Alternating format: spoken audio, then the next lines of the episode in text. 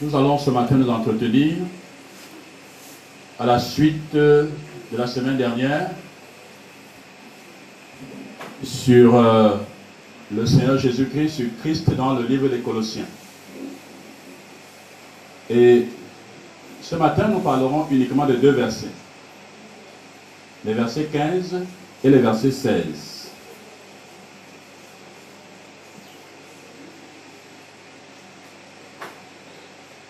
Colossiens chapitre euh, chapitre 1, les versets 15 et le verset 16.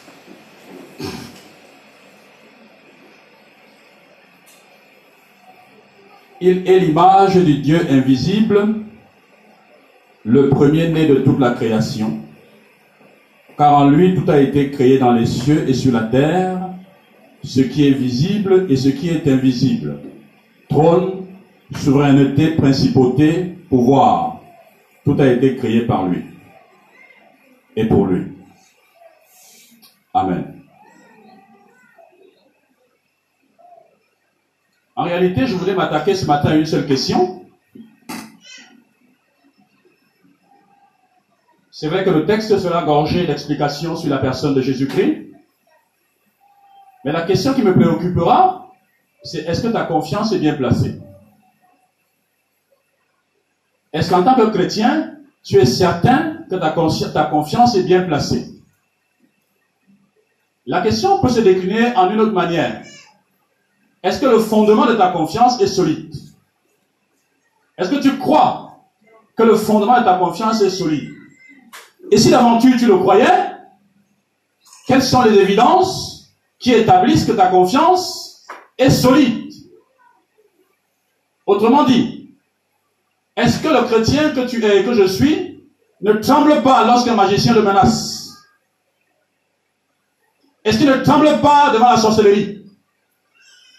Est-ce que le chrétien que tu es et que je suis ne s'enfuit pas lorsqu'un sorcier lui pointe le pointe du doigt? Est-ce qu'il ne commence pas à chercher une coalition de prière et s'il ne commence pas à s'embrouiller, à s'agiter, lorsque des phénomènes bizarres l'environnent, environnent ses enfants, environnent sa famille, est-ce que ta confiance est bien placée? Est-ce que le fondement de cette confiance est solide? C'est ça.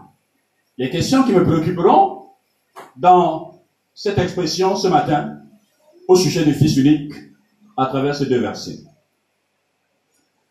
La première partie du verset nous parle de Jésus-Christ comme étant l'image du Dieu invisible. Le Fils est l'image du Dieu invisible. L'image dans l'imaginaire contemporain et même passé renvoie immédiatement à l'idée de la photo. La question c'est Christ serait-il au sens, serait-il une photo? Au sens de l'élément figé produit par les appareils photo de nos studios photo Est-ce que c'est ça l'idée? Quand on dit Christ est l'image du invisible, c'est très important d'évacuer ces questions parce que les images que les enfants de Dieu charrient, les images qu'ils véhiculent et qu'ils transportent dans leur sein sont parfois des images qui luttent contre la foi dans leur vie. Et la question se repose. Est-ce que si l'idée de l'image renvoie à l'idée de la photo, est-ce que le Seigneur Jésus-Christ serait une photo au sens des images contemporaines, c'est-à-dire des productions des appareils photographiques qu'il y a aujourd'hui et un peu partout et dans tous les mariages? Si c'était le cas, si Jésus-Christ était effectivement une photo, il serait immobile et ressemblerait fort bien à une image taillée que nous avons dans presque toutes les forêts africaines. Deux choses doivent être évacuées rapidement avant de poursuivre. La première, c'est qu'en tant qu'image du Dieu invisible, Christ n'est pas figé. Dans l'idée de l'apôtre Paul, quand il parle d'image, il voit une personne, quelqu'un de dynamique. En aucun cas, il ne voit une photographie, quelque chose de figé, qui n'a pas de mouvement.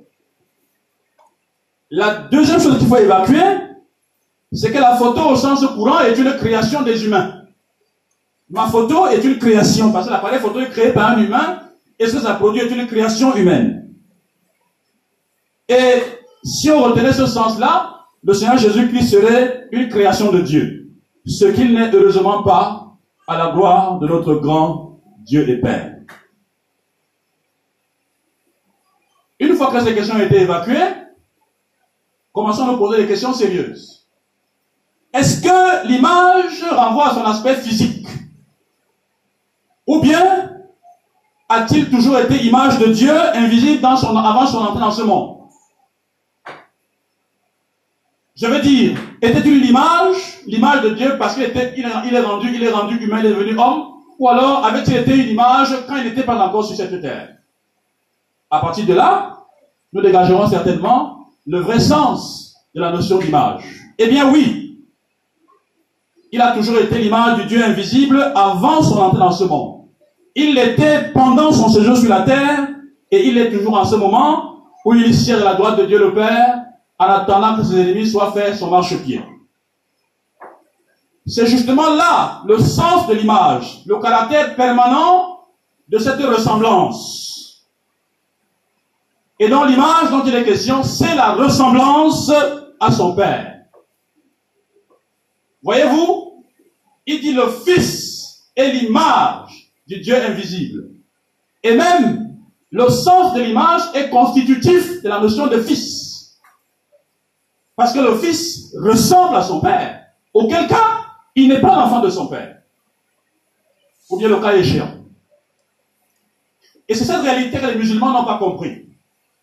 Parce que quand on dit Jésus qui est le Fils de Dieu, ils imaginent déjà une bêtise comme ils sont pervers. Excusez-moi l'expression. Ils imaginent déjà Dieu en train de copuler avec une femme et donner un enfant. Pourquoi refusent-ils les autres explications et ne retiennent que cette explication qui leur permet de dénigrer le Dieu des chrétiens?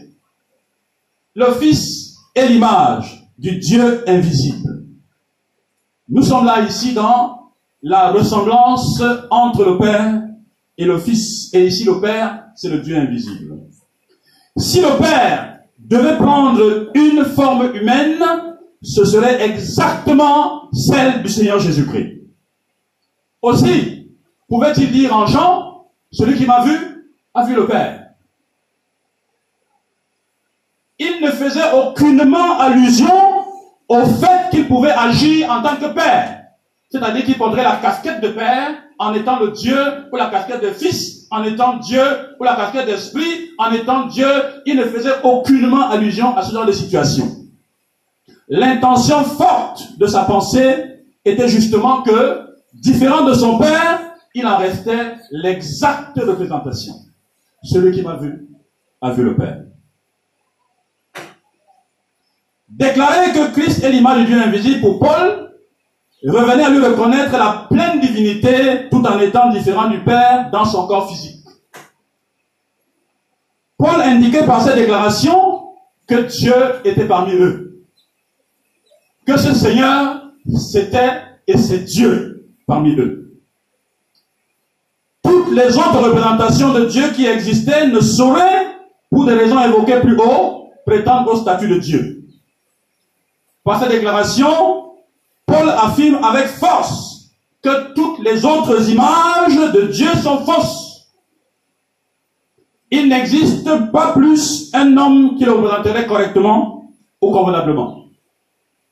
Aucun homme ne le fut par le passé. Je dis bien aucun. Quelle que fût sa piété, ni Noé, ni Abraham, ni Jean, ni Isaac, ni Moïse, ni Jacob, ni Samuel, ni Jérémie, ni Daniel, aucun homme n'a représenté correctement Dieu et ne pouvait être appelé image du Dieu invisible, quelle que fût sa piété. Aucun de ces grands hommes n'a été une correcte représentation de Dieu. Eh bien, chers frères et sœurs, si aucun d'eux ne l'a été, malgré le témoignage que leur a rendu à leur époque, dans les Saintes Écritures, le Dieu invisible, lui-même, ce n'est pas Mahomet qui le serait. Ce n'est pas Mahomet qui le serait, ce n'est pas Bouddha qui le serait, encore moins Krishna. Ce n'est même pas Sun Myung dont la perversité est internationalement reconnue aujourd'hui, en son temps qu'elle était vivante. Et ce n'est même pas le Seigneur Maitria du nouvel âge qui l'incarnerait. Ça, jamais de la vie. Aucun avatar ne sera jamais l'exacte représentation du Dieu invisible. Tous ces avatars sont soit des mauvais esprits menteurs, soit des humains trompés et manipulés par ces mauvais esprits. Dans la tradition africaine et dans nos traditions africaines, Dieu est représenté par les ancêtres, étant donné qu'on ne peut l'atteindre. C'est comme ça qu'on dit dans nos traditions. Et ils disent justement, et c'est juste pour eux d'admettre que le Dieu, le vrai Dieu n'est pas atteignable. Seulement, la tradition africaine refuse d'admettre que c'est à cause du péché des humains que le Dieu en question n'est pas atteignable. Elle le refuse. Et pourtant, c'est malheureusement cela. Alors, ils ont créé une sorte de Jésus-Christ. Ils ont créé une sorte de solution pour atteindre le Dieu non atteignable, visiblement le Dieu invisible dont on parle ici. Il appelle ces solutions les ancêtres. Donc, pour les Africains, il y a le Dieu qu'on peut atteindre, il y a les ancêtres et il y a nous. Les ancêtres des Africains sont morts pour eux-mêmes. Et jamais aucun n'est mort, ne serait-ce que pour le propos de ses enfants. Certains sont morts ayant décimé leur progéniture par la sorcellerie. Et c'est curieux de voir certains Africains ériger ce type de personnes au rang d'ancêtres intercesseurs. De toutes les façons. Que le parent ait été bienveillant, ou qu'il ait été malveillant, même si ce serait sacrifié pour sa progéniture, de quelle valeur serait son sacrifice?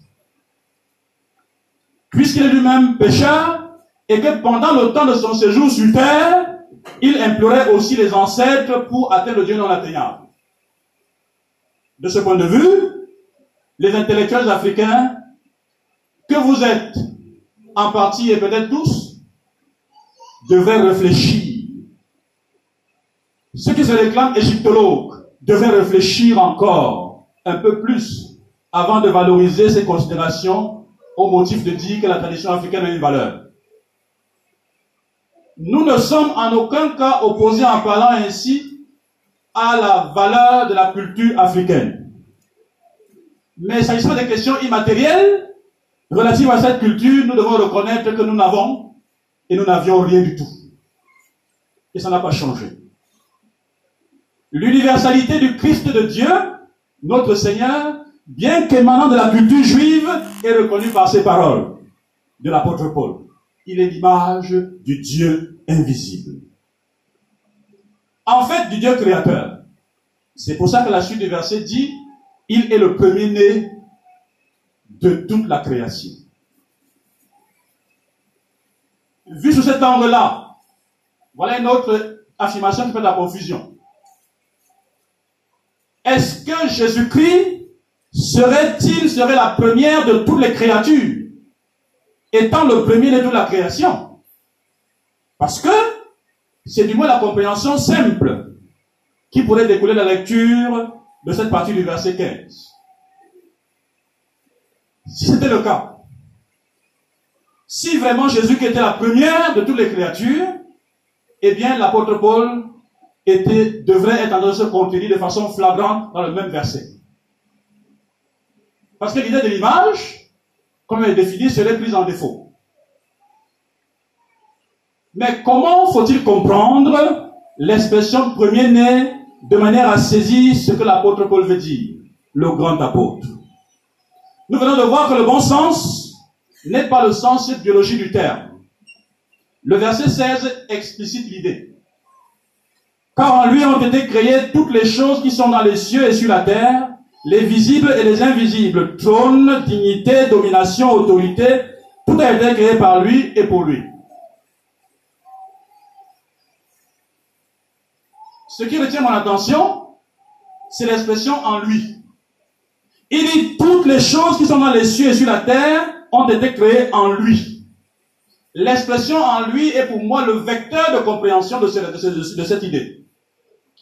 Parce que elle peut bien relayer l'idée que Jésus-Christ est le concepteur de ces choses. Parce que d'ailleurs, c'est en l'homme que se conçoivent les choses qui existent.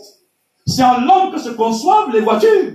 C'est en l'homme que se conçoivent les maisons. C'est en l'homme que se conçoivent les plans. Et si toutes choses créées ont été conçues en lui, eh bien, il est le créateur. Il ne serait pas pour autant la première des créatures. Je voudrais considérer avec vous les aspects historiques et culturels de cette expression. Et je vais convoquer deux personnes. Le docteur Scofield, il dit ceci. L'expression premier-né en grec prototokos, attribuée ici au Seigneur Jésus-Christ, a le sens d'une primauté plutôt que celui d'une origine. Ce qui apparaît clairement dans le psaume 89, verset 28, je ferai de lui le premier-né, le plus élevé des rois de la terre. Ça, c'est l'expression du docteur Profil. Il, il incruste ça dans la culture de l'époque. Le docteur MacArthur, quant à lui, il dit en grec le premier-né pouvait désigner celui qui était né le premier d'un point de vue chronologique. Mais le plus souvent, cela évoquait la prééminence en matière de position sociale ou de rang.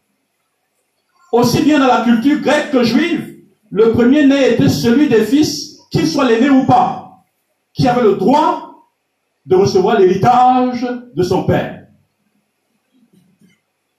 Le terme qualifiait aussi Israël, même s'il ne s'agissait pas de la première des nations, car il n'en avait pas moins la prééminence. Voilà culturellement comment ils associent l'expression premier-né.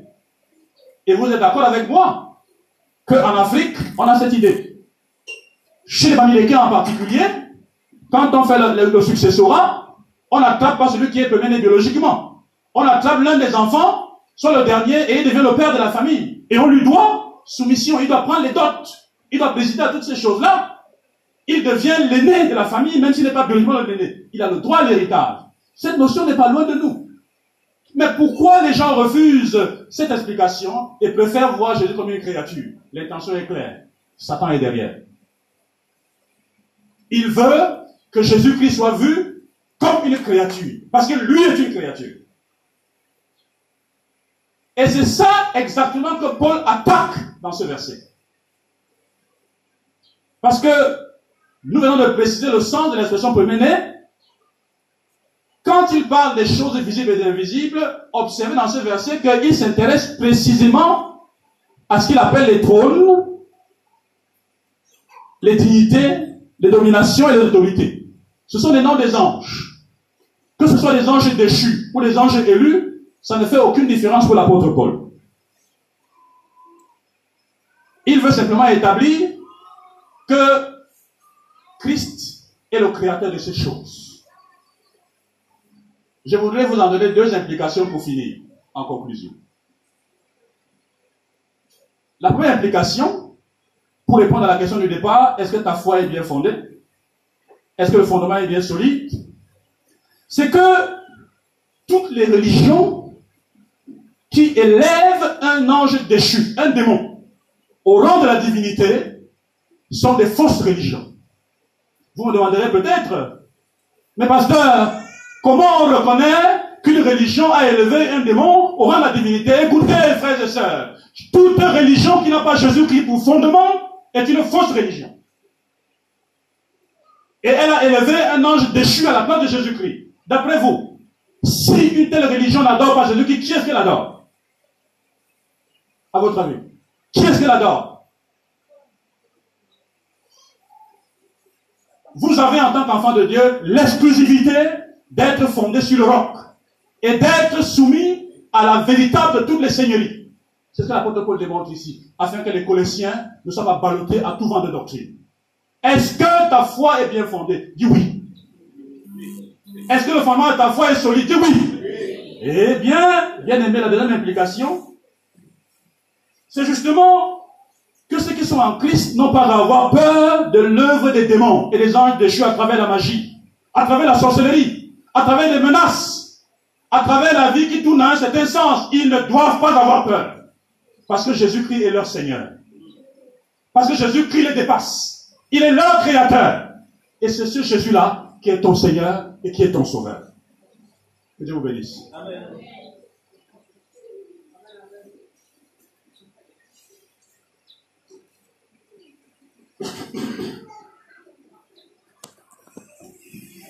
Est-ce que le frère euh, a eu prier pour lui?